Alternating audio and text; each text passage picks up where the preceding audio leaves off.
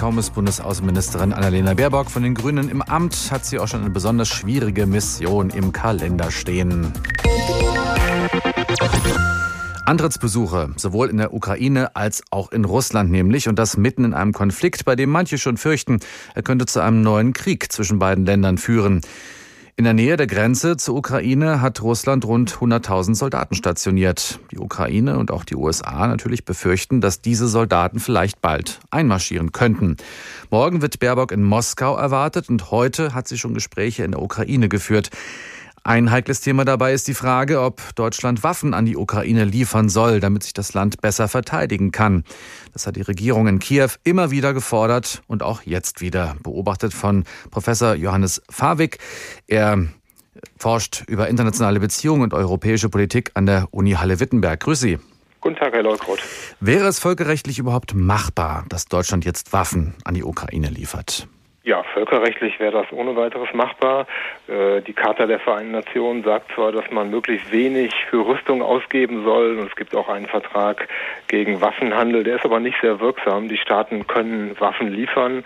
Innenpolitisch sieht das anders aus. Es gibt das Kriegswaffenkontrollgesetz, das heißt, Rüstungsexporte müssen genehmigt werden vom Bundessicherheitsrat, aber auch das kann man machen. Deutschland hat ja allein im letzten Jahr für fast neun Milliarden Euro Waffen in alle Welt geliefert. Also es gibt da keine rechtlichen Probleme. Es ist eine politische Frage. Und wäre es denn in dieser heiklen Situation sinnvoll, wenn ausgerechnet wir deutschen Waffen an die Ukraine liefern würden? Ja, das kann man in der Tat wirklich so oder so sehen. Die Ukraine sagt, ihr müsst uns jetzt helfen. Wir sind bedroht von Russland und wenn ihr uns nicht helft, dann ist das fast schon unterlassene Hilfeleistung. Und natürlich hat jeder Staat auch das Recht zur Selbstverteidigung und das geht nun mal nicht ohne Waffen. In der jetzigen Situation aber Waffen zu liefern, halte ich doch für unklug, weil ich denke nicht, dass das Einfluss auf die russische Risikokalkulation hat. Anders formuliert, wenn Russland entschlossen wäre, die Ukraine anzugreifen, was ich nicht für sicher halte, dann könnte es das machen und dann würden Waffen sicherlich diesen Konflikt nur blutiger machen, aber nichts an der russischen Entschlossenheit ändern. Und wenn ich einen Strich drunter ziehe, würde ich sagen, in der jetzigen Situation sind Waffenlieferungen keine gute Idee. Annalena Baerbock hat ja schon in Kiew gesagt, dass sie Waffenlieferungen an die Ukraine nach wie vor ausschließt. Das erinnert sie auch an unsere Geschichte. Stimmen Sie dem zu? Ja, die Begründung überzeugt mich überhaupt nicht. Entweder ist es richtig oder falsch, aber ich wüsste nicht, was die deutsche Geschichte damit zu tun hat.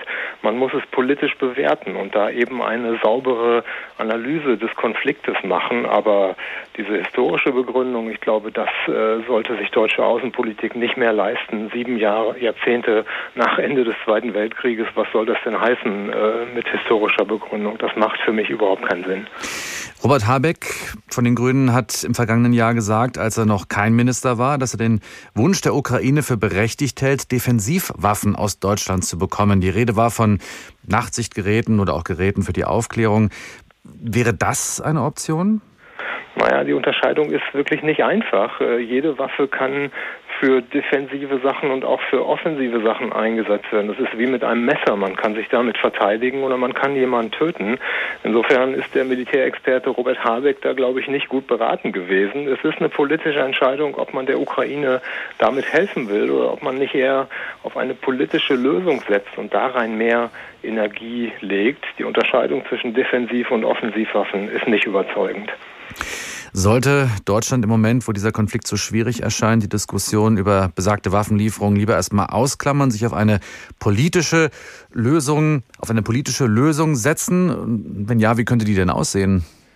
Ja, man wird äh, versuchen müssen, Russland zu beeinflussen, dass es sich nicht entscheidet, die Ukraine anzugreifen. Und da sind jetzt Verhandlungen im Gange. Man muss auch russische Sicherheitsinteressen mit in seine Kalkulation auf, äh, aufnehmen.